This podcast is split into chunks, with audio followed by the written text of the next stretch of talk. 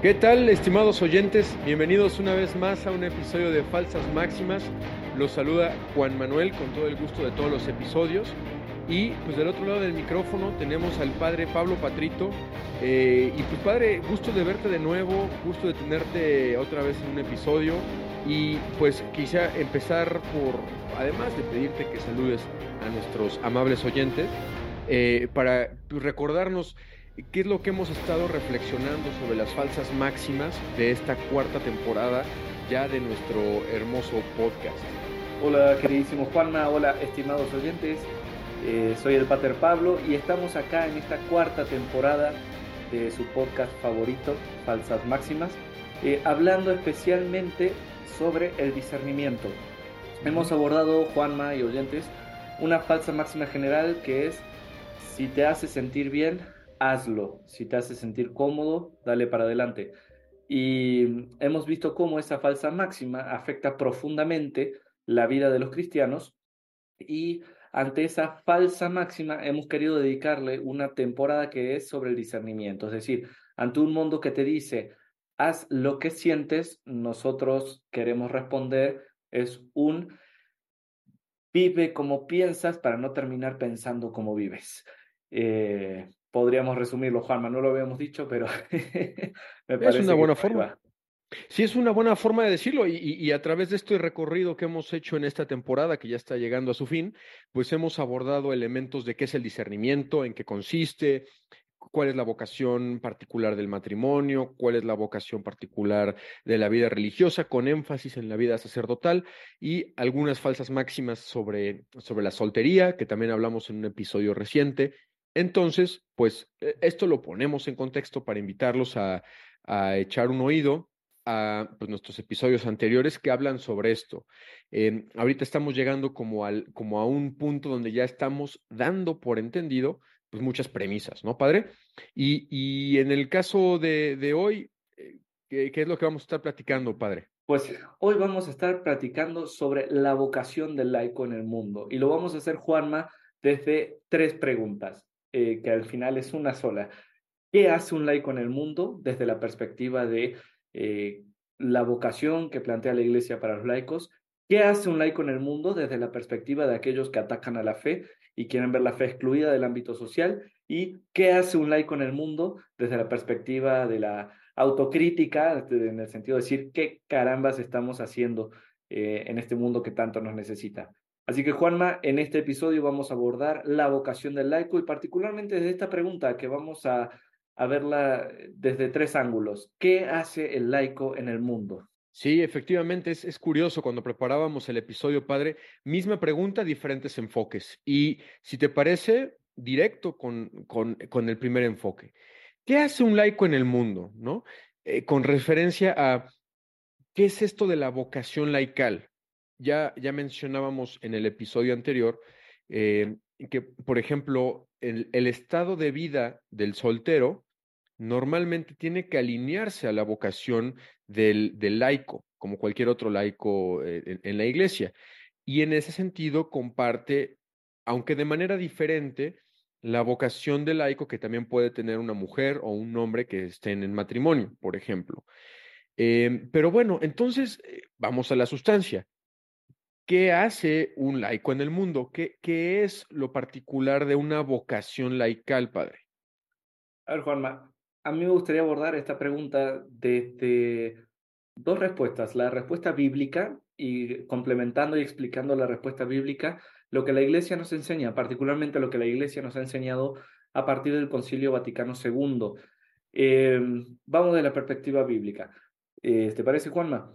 En sí, adelante, lugar, adelante Estamos en el contexto de Pentecostés, estamos en el contexto de la ascensión del Señor, estamos de hecho para nuestros oyentes, eh, vamos a, a espolearnos, estamos grabando este episodio entre la ascensión y justo antes de Pentecostés.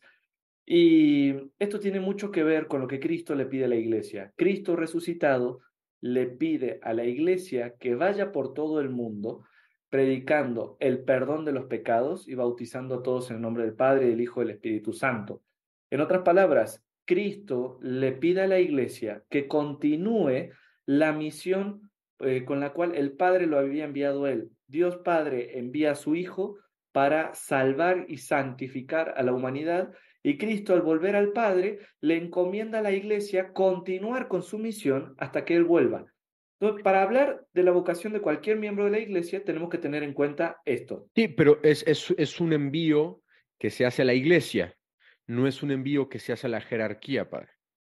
O sea, la jerarquía entendida, eh, como a veces decimos que pensamos en la iglesia y tenemos dos o tres enfoques como cuando son reduccionistas, ¿no? Uno, pues en el templo, o dos, en, en los obispos y los sacerdotes, ¿no? En este caso hablamos de, de, iglesia en, en conjunto de todos los bautizados, ¿no? Efectivamente, Juanma. La misión que Cristo le da a la iglesia es para todos y cada uno de los miembros de la iglesia. Y particularmente viene de algo muy específico. Jesucristo dice, ustedes serán mis testigos y em, llevarán mi nombre de Jerusalén, este, pasando por Samaria, hasta el mundo entero.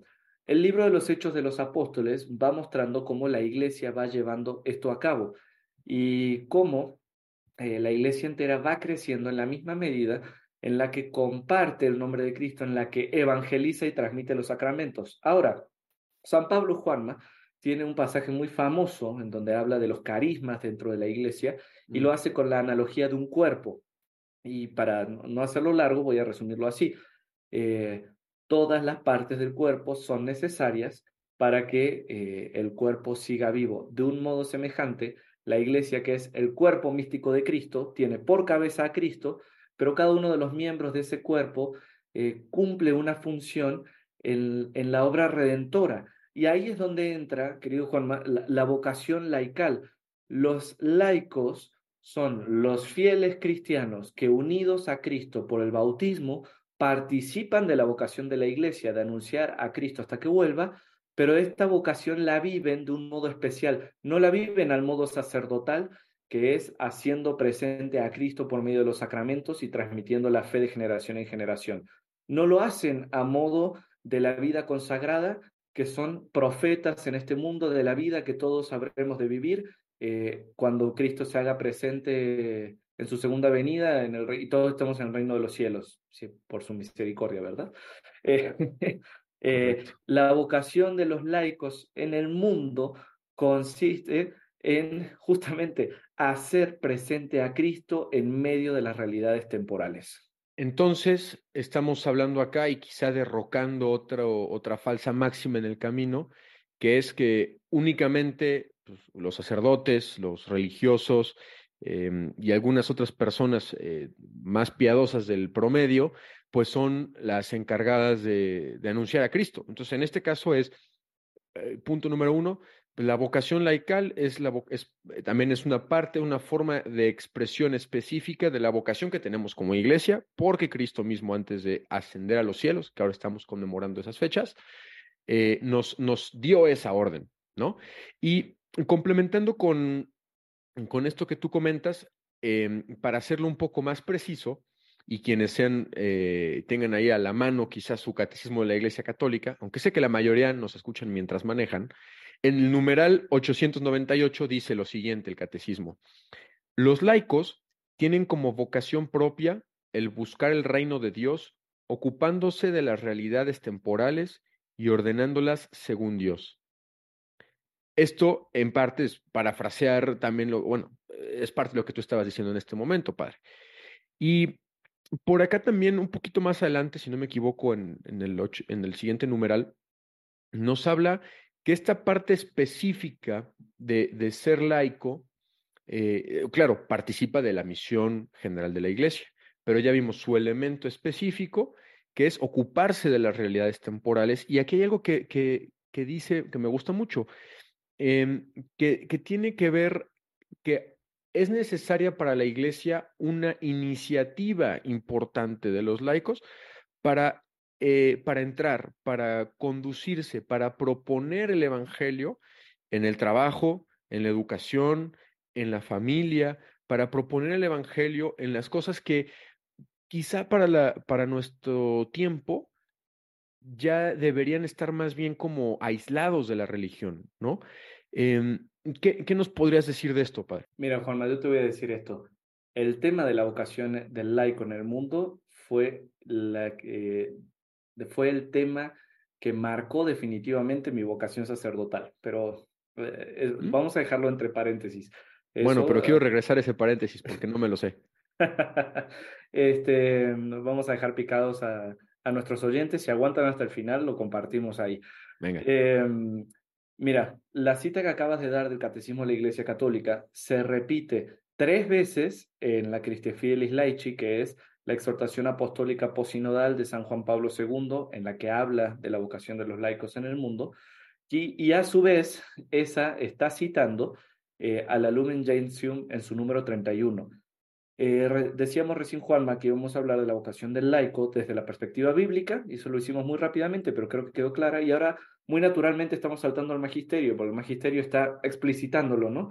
Pero me gustaría señalar esto, todo el magisterio apunta a que el laico participa de la vocación que Cristo le dio a la iglesia como fermento en la masa del mundo. Y de hecho, eh, tú ya leíste esta cita, Juanma, voy a complementarlo. Por ejemplo, Juan Pablo II, utilizando esta cita, agrega, el mundo se convierte en el ámbito y el medio de la vocación cristiana de los fieles laicos, porque él mismo está destinado a dar gloria al Dios Padre en Cristo. Y después el, el mismo concilio Vaticano II en, en, este, en la Lumen Gentium eh, la, cita, por supuesto, está en un párrafo más amplio y dice lo siguiente, a los laicos corresponde por propia vocación tratar de obtener el reino de Dios gestionando los asuntos temporales y ordenándolos según Dios, es lo que tú citaste, y dice, viven en el siglo, es decir, en todos y cada uno de los deberes y ocupaciones del mundo y en las condiciones ordinarias de la vida familiar, social, con las que su existencia está entretejida. Allí están llamados por Dios para que desempeñando su propia profesión guiados por el Espíritu Evangélico, contribuyan a la santificación del mundo como desde dentro, a modo de fermento. Y, esto, Juan, a mí me parece pero, pero fenomenal. Es decir, los católicos estamos llamados a ser presentes a Cristo y a evangelizar hasta que Él regrese, pero no todos hacemos presente a Cristo del mismo modo. Algunos hacemos presente a Cristo de un modo sacramental, y somos los sacerdotes. Otros hacen presente a Cristo recordando las realidades futuras que vamos a vivir. Esos son los consagrados. Pero están otros que por vocación propia y no de un modo extraordinario, como a lo mejor puede pasar con algunos sacerdotes o algunos consagrados, sino que otros que por vocación propia están llamados a eh, que Cristo tenga una voz, que Cristo tenga presencia, que Cristo brille en medio de las realidades temporales, en medio de las relaciones sociales, culturales, políticas, etcétera. Y, eso es fascinante. Claro, y bueno, partamos de un elemento básico, que pues, los, los laicos pues, son, somos más numerosos, ¿no? Por un lado, y por el segundo, pues dedicamos justamente nuestra, nuestra vida también a ocuparnos de elementos temporales, ¿no? Seguimos con, digamos, este mandato del Génesis, que también habla de pues de, de, extendernos y dominar el mundo, ¿no? Como administradores, como buenos administradores que hemos eh, mencionado en, en, otras ocasiones. Pero justo, o sea, nos dedicamos a los elementos temporales no solamente por, por un rechazo al, a los elementos en sí mismos religiosos, sino porque pues el, el, el, mundo y las situaciones temporales también merecen un cuidado específico. Eh, el cuidado específico de producir los, los alimentos, de producir bienes y servicios que permitan pues, el desarrollo de toda la persona y de todas las personas, como hemos mencionado en otros episodios. Eh, entonces tampoco es una cosa fortuita y de hecho podemos eh, también encontrar grandes ocasiones de, santificación, que al final la idea de ordenar las realidades temporales según Dios debe hacerse de tal forma que nosotros podamos procurar nuestra propia santificación como laicos y pues no han faltado ejemplos, Padre. Eh, digo, creo que no, es, no viene mucho al caso hacer una lista de santos que han sido laicos, pero no son pocos. Eh, quizá la, la, la, tradición o quizá los, muchos que son muy recordados sean particularmente sacerdotes o religiosos, pero no estamos cortos. Tan solo, por ejemplo, en, en, México, que es desde, desde, donde grabamos, pues la mayor parte de los, de los eh, digamos, de, los, de las personas canonizadas y beatificadas, pues son, han sido laicos por la persecución religiosa, ¿no? Que tuvimos durante la, la era cristera, por poner un ejemplo. Podemos mencionar muchísimos, Juanma, perdón, ahí te, eh, te, voy a decir, pero por ejemplo, en Argentina tenemos al venerable Enrique Shaw, eh, tenemos a Santo Domingo Sabio, tenemos a San José Sánchez del Río, tenemos al Beato Anacleto González Flores, eh, tenemos a los mártires de San Joaquín, que son tres mártires que se veneran a los pies del cubilete. podríamos seguir, están los papás de Santa Teresita del Niño Jesús, eh, San Martín Caballero, o sea, etcétera, etcétera, etcétera. Eh, desde el inicio de la iglesia, pues hay santos laicos, ¿no? Y, y acá Juanma, pero justo Juanma, esto nos lleva, me parece que ya muy naturalmente, a la segunda pregunta, al segundo enfoque de qué hacen los laicos en el mundo. Muchos de los santos que acabamos de mencionar son santos, laicos, mártires. También hay que decir entonces que así como los laicos participan de la vocación de la iglesia de hacer presente a Cristo hasta que Él vuelva, también participan de la letra pequeña de esa vocación, que es las persecuciones, los peligros, los fracasos temporales, cualquier otro tipo de adversidad eh, que se suscitan cuando uno da testimonio de Cristo. Y por eso eh, hay tanto laico mártir. El Papa Francisco acaba de anunciar que va a canonizar a los 30 mártires que, que, fueron asesinados por ISIS hace pocos años, ¿no? Eh, e, entonces, es decir, el mundo está en contra de Cristo y porque el mundo odia a Cristo, odia a los que anuncian a Cristo. Cristo nos los anunció ya en, Juan 15, en la última cena. Ahora, el mundo justamente cuestiona qué hacen los laicos en el mundo, por qué el laico tiene que predicar a Cristo en el mundo. Y esto es algo que tenemos que abordar, Juan. Eh, sí, y, de hecho esa, esa pregunta es con el enfoque de por qué se inmiscuyen, ¿no? ¿Por qué estas personas laicos, o sea, si lo hablamos como un tercero, quizá eh, alguien ajeno a, pues a, la vivencia cristiana, diría, ¿por qué se inmiscuyen? ¿Por qué se, se involucran? ¿Qué, ¿Por qué meten sus narices los laicos en el mundo, ¿no? ¿Qué hacen ellos en el mundo? Ese, ese enfoque. Ya nos anticipas. Este mismo, este mismo tipo de actitud, de la forma en la que planteé la pregunta, es la misma que ha provocado de una u otra forma que tantos eh, santos laicos hayan sido a través del martirio. Porque el rechazo no es algo de hoy. pues sí, desafortunadamente es algo que pues, se da desde el, desde el inicio de la iglesia, ¿no? Desde desde la, la, iglesia que vivía prácticamente en Jerusalén, en Roma, y uno que otro, una que otra iglesia por ahí en Antioquía, etcétera, etcétera, ¿no? A las que les escribía San Pablo. Desde ese entonces ya había persecución, y había persecución sí de obispos, sí de presbíteros, sí de diáconos, pero también de laicos. Y aquí, pues, nuestro tiempo no es ajeno. Quizá eh, esta pregunta se nos hace un poco más desde el enfoque de ya no metas tu religión, ¿no? Quizá eh, aquí sentirán empatía algunos eh, de los oyentes, quizá padre también tú lo, escucharás, también porque pues hasta vistes los, los, los hábitos clericales. ¿Tú qué haces metiendo aquí tu religión? La verdad es que no tiene nada que ver. Tu religión, un poco como decíamos de la falsa máxima al inicio, tu religión vívela en lo privado. No me vengas a decir que pues en el trabajo pues no, no puedo tratar a mi empleado como yo quiera porque pues al final estoy pagando. Entonces, pues ahí, si quieres, ahí cumplo mi elemento de justicia, pero además me vale. Eh, no me vengas a decir que, la, que en la familia tengo que, no, no puedo regular de manera artificial la natalidad. No me vengas a decir que, y, y bueno, por poner ejemplos quizá icónicos, ¿no? Pero hay tantísimas, tantísimas cosas en las que podemos hablar de, de cómo el Evangelio puede transformar para bien las realidades temporales donde se nos cuestiona. ¿Por qué? Pues porque eh, quizá hoy se entiende como retrógrado, ¿no? Como si hubiera habido una utopía en el pasado donde todo mundo actuaba según Dios y ahora nos dimos cuenta que pareciera que ese Dios tal vez no es verdadero porque la ciencia no ha dicho que sí y entonces, este, pues no lo vengas a traer aquí al cabo que pues, somos muy incluyentes y por incluyentes lo que vamos a hacer es excluir a tu Dios. Eh, Padre, ¿qué, ¿qué, puedes elaborar sobre esto? Veo que también tienes cara de comentar algo de fondo. Me gustaría recordar ante esta cuestión de qué hacen los laicos en el mundo, ese cuestionamiento que, que recibimos los católicos en general y los laicos en particular.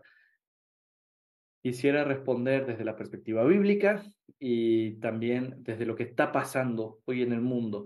Mm. A ver, bíblicamente Cristo lo dijo, el mundo los odia porque me odia a mí, ¿no? Este, como me odia a mí, los odia a ustedes y ustedes también mm, recibirán persecuciones, este, serán presentados ante el tribunal, pero no se preocupen porque el Espíritu Santo estará con ustedes y el Espíritu Santo les indicará qué decir. Estas palabras de Cristo son sumamente reveladoras. Ante un mundo que dice, yo no quiero que éste reine sobre nosotros, o sea, ante un mundo que rechaza a Cristo, tenemos un ejército de Cristo, que Cristo mismo los escogió, que Cristo mismo los eligió, que Cristo mismo los envía para decir, eh, este es nuestro rey, este es nuestro rey y ante él toda rodilla se dobla en el cielo, en la tierra y en los abismos y toda lengua proclama Jesucristo es Señor, como dice San Pablo, ¿no? Entonces, los fieles laicos, por supuesto que van a ser perseguidos, pero la verdad, no tienen que pedir ningún permiso para anunciar a Cristo, no tienen que pedir permiso a la sociedad para ver si tienen que cumplir la vocación por la que Dios les dio. Porque vamos a decirlo así, un laico en el mundo se mueve entre dos fuerzas, la fuerza del Espíritu Santo que han recibido en su bautismo y en la confirmación, la fuerza del mandato que Cristo le dio a la iglesia, la fuerza del Padre que los ha escogido por toda la eternidad para que vayan, den testimonio de Cristo, anuncien la conversión de los pecados y transformen las realidades temporales, y una fuerza adversa que es el mundo que grita y dice, yo no quiero que Cristo reine sobre nosotros. Y saben que la fuerza de Dios es más fuerte. Todos los laicos que están escuchando esto, no se dejen presionar por fuerzas, por modas, por formas de pensar, por formas de vivir, que se van como paja en el viento. Em, mejor ser firmes y aunque sí, luego nos tambaleemos como, como cañas, miremos cómo Dios no quiebra la caña resquebrajada, sino que, eh, sino que le da ánimo, sino que la hace crecer. Los laicos tienen derecho a estar en el mundo no porque el mundo les dé permiso, sino porque Dios ahí los ha enviado y Dios ahí quiere que florezcan.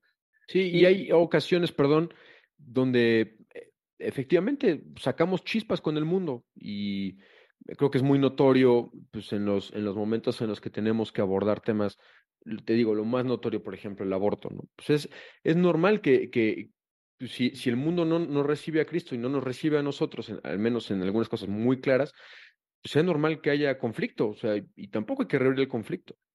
Y bueno, continúa, padre, perdón, no me era el comentario. Gracias, Juanma, pero en realidad va justo en la misma dirección lo que estás diciendo. Así como el mundo rehuye a Cristo, el mundo, el mundo yo creo que sin querer, por decadencia natural, vamos a decirlo, rehuye también a la verdad, al bien y a la belleza. Entonces, hay una especie de utopía mundana que es creer que se pueden sostener un conjunto de valores eh, guiados, antes se pensaba por la razón, ahora ni siquiera eso, y, voy a llegar al por qué, pero hay una falsa máxima que dice que podemos comulgar todos en una serie de valores asépticos en donde no entra la religión. Y la verdad, Juanma, es que la historia ya ha demostrado que eso no es cierto. La fe católica, como anuncia a Cristo, junto con Cristo anuncia nuevas formas de pensar, de vivir, de sentir y de asumir la realidad. Y eso se transforma en virtudes y valores sociales, justicia, paz, verdad, bien común, solidaridad, subsidiariedad, destino universal de los bienes, participación. Eh, es decir, la vida cristiana, la vida del que sigue a Cristo, se transforma y asume ciertos valores. ¿Por qué? Porque somos integrales. Y lo espiritual se transforma en lo moral y lo moral se transforma en lo axiológico y, y de eso se traspasa a lo social. Así de sencillo. Ahora, el mundo muchas veces ha caído en las utopías de decir, renunciemos a la fe, busquemos valores asépticos porque va a haber consenso. Pero ¿sabes qué, Juanma? Los consensos en los valores duran solamente una generación. Cuando tú a los valores le sacas la fuerza para poder vivirlos, no hay razón para seguirlos manteniendo. Simplemente vamos a este ejemplo. Hace unos años se creía que la razón alcanzaba para encontrar el consenso. Hoy en día, la razón es lo último que se usa. hoy no es un pensar, hoy es un sentir. Es, de hecho, lo que estamos atacando en esta cuarta, en esta cuarta temporada. Pero, ¿quién defendía la razón? El cristianismo. Y cuando se quiso sacar el cristianismo, sabes que cayó el valor de la razón. Y así podemos ir valor por valor. ¿Qué te gusta? ¿El valor más esencial, el valor de la vida? Aborto, eutanasia. ¿Qué te gusta? ¿El valor más esencial? Pues al menos las relaciones entre varón y mujer, eh, pues no. O sea, hoy, hoy está, ofensa afirmarlo. Eh, y ahora vamos a ver, Juanma, de por cómo se excluye el cristianismo en el ámbito social, se decae en otra serie de degeneraciones eh, por ejemplo, la de comercializar con los ancianos, lucrar con su muerte, y ahí tenemos la eutanasia como una forma de ahorro público, o tenemos, vamos a tener muy pronto, ya está en la puerta, la hipersexualización de los niños, y, vamos a ir viendo cómo hay campañas que van a ir normalizando la pedofilia. ¿Y por qué pasa eso? Por la exclusión y la ausencia de los cristianos en el mundo. Y ahora, Juanma, con esto a mí me gustaría pasar a la tercera forma de la pregunta, de qué están haciendo los laicos en el mundo. Si me permites hacer nada más el comentario, y ahora que tocas lo de los valores, eh, el consenso y estos valores como asépticos, nada más quería hacer el comentario, muchas veces se sostienen por un tema de ejercicio de la autoridad o ejercicio del poder o por algún tipo de presión de control cultural, ¿no? Quizá estos casos se pudieron ver mucho en los, en los valores que se impulsaron y se sostuvieron durante la Unión Soviética, por poner un ejemplo. Quería hacer ahí como, como ese comentario. Quizá si alguien ha leído el libro de 1984, sepa también de estos casos de valores impuestos por el poder y algunos de estos casos que a veces suenan muy fantásticos, pero hay ocasiones donde podemos ver eh, evidencia de que esto existe. Pero bien, ahora sí, cachando la bolita que me, que me echabas, padre, sobre la tercera, la, la tercera forma de preguntarnos, ¿qué hace un laico en el mundo? Es en el sentido de, ¿qué hace? ¿Qué está haciendo hoy el laicado? O sea, ¿qué hace hoy el laico? ¿Dónde está? Eh, ¿Dónde no está? ¿Por qué está? ¿Por qué no está? Y, bueno, pues en esto pues me meto yo en esa canasta, ¿no? Porque pues también tengo este, este llamado eh, a, a, seguir a Cristo pues como laico, sí casado, pero como laico al final. ¿Dónde, dónde estamos los laicos? Eh, y aquí te preguntaría, eh, ¿tú crees que estamos en una situación particularmente crítica, en una situación moderada? Em, porque creo que, que también en la historia de la iglesia tampoco es sencillo decir que todo es, es blanco o todo es negro. ¿Tú, ¿Tú qué evaluación tendrías de dónde están los, los laicos hoy? Lo diría así, Juanma. La, la iglesia hoy en el mundo se ve interpelada para poder dar un testimonio coherente de Cristo. Hay muchas cosas que la iglesia sufre, que hace que los, los católicos en su conjunto estemos como retraídos, o como decía el Beato Anacleto González Flores, acostumbrados al metro cuadrado que nos dejaron con una bota sobre la cabeza y, y, en un sector que cada vez se va estrechando más. ¿Qué pienso, Juan? ¿Qué es lo que veo? ¿Qué es lo que me toca como sacerdote? Es decir, los laicos sufren lo que sufre la iglesia, pero también los laicos son parte del cambio en la iglesia. Entonces, tentaciones que afrontan los laicos hoy en el mundo desde dentro y desde fuera. Desde fuera, comprar el relativismo y comprar el hedonismo que vende el mundo, haciendo que se queden cómodos y crean que no sea necesario anunciar a Cristo. Me parece que el relativismo actual y, el, hedonismo sentimentalista que vivimos nos pierde el horizonte de que hay que anunciar a Cristo porque la gente necesita salvarse, porque, yo, porque cada uno necesita salvarse, y si no anunciamos a Cristo no nos salvamos. Y también esa pérdida de conciencia también del sentido social del individualismo contemporáneo, ¿no?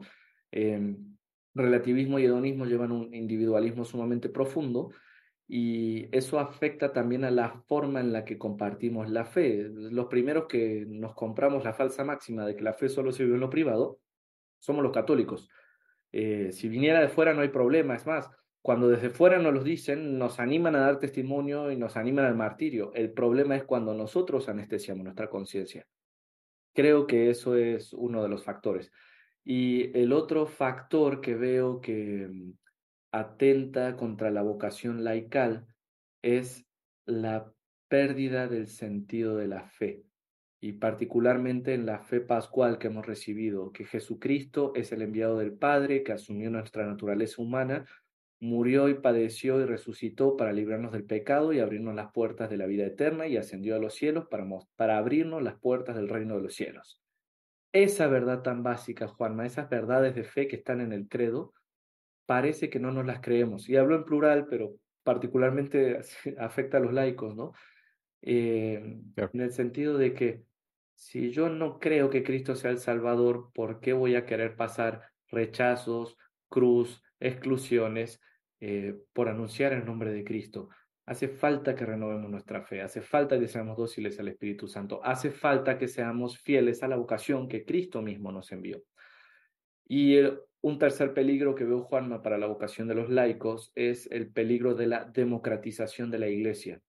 Hoy en día se está iniciando en muchos lugares el camino sinodal, y el camino sinodal, que en sí mismo es algo bueno y algo que de un modo u otro la Iglesia lo ha vivido desde sus orígenes, hoy se utiliza como un pretexto para democratizar la Iglesia, em, queriendo quitarle su constitución jerárquica, divina y su carácter esencialmente obediencial. Eh, o, pues sí, esencialmente la Iglesia obedece a Cristo y hace lo que Cristo le manda. Eh, se está utilizando el camino sinodal como un modo de eh, borrar las verdades de fe y paradójicamente de clericalizar a los laicos. Nada más clericalista que pretender que los laicos asuman funciones que son sacerdotales o que son de la jerarquía. Tienen una vocación propia, es riquísima. Por el amor de Dios, no se reduzcan a querer buscar puestos clericales en algo que ni siquiera les toca, por el amor de Dios. Esos son los riesgos que veo en la vocación del laico, Juanma. Bien. Eh, quizá nada más retomando un poco, haciendo un poco de, redondeo de esto que nos acabas de decir, y para algunos de nuestros oyentes que tal vez no estén tan, eh, tan, tan eh, digamos, avanzados o tan conocedores de algunos términos que has empleado, hablábamos de hedonismo, ¿no? Hedonismo como el tema de poner el placer como el fin más importante de nuestra vida, el relativismo, el negar que exista una verdad, sino que cada quien tiene su verdad. Esas dos cosas, padre, dices, nos están afectando en nuestra época hoy en día como laicos y que nos encierran en otra cosa que llamas el individualismo, es decir, una, un cerrarnos hacia la generosidad, es un cerrarnos únicamente lo que nos conviene a nosotros. Yo también coincido, padre, que estos son cosas tremendamente destructivas para, para la iglesia y particularmente para, para quienes somos laicos. Y bueno, hemos hablado de estos términos en, en otros episodios, también si los quieren este, escuchar, sobre todo el relativismo que hemos escuchado, que hemos abordado con particular detalle. Luego hablas un poco el tema del, del, em, del riesgo de la democratización, que en sí mismo la democracia no es per se mala, pero no conviene a la naturaleza propia de la iglesia, que bueno, eso lo podríamos incluso mencionar en algún otro, creo que da para un episodio bastante interesante, y, que hablas del camino de la sinodalidad, ¿no? Que normalmente, hablando del concepto, es mucho como de esto, de, de abrirlo a la, a la conversación, a, la, a, los diferentes pareceres, em, al diálogo entre las personas que pueden estar involucradas sobre un tema de fe, sobre un tema de, de, de prácticas, de buenas costumbres, etcétera. Eh, y pues el también, y de hecho me salté uno, que es el hecho de que también nosotros nos compremos en primer lugar el, el, y, y, sepamos y vivamos el amor de Cristo, su, su, misión salvífica, con todo lo que comentas y con toda esta riqueza.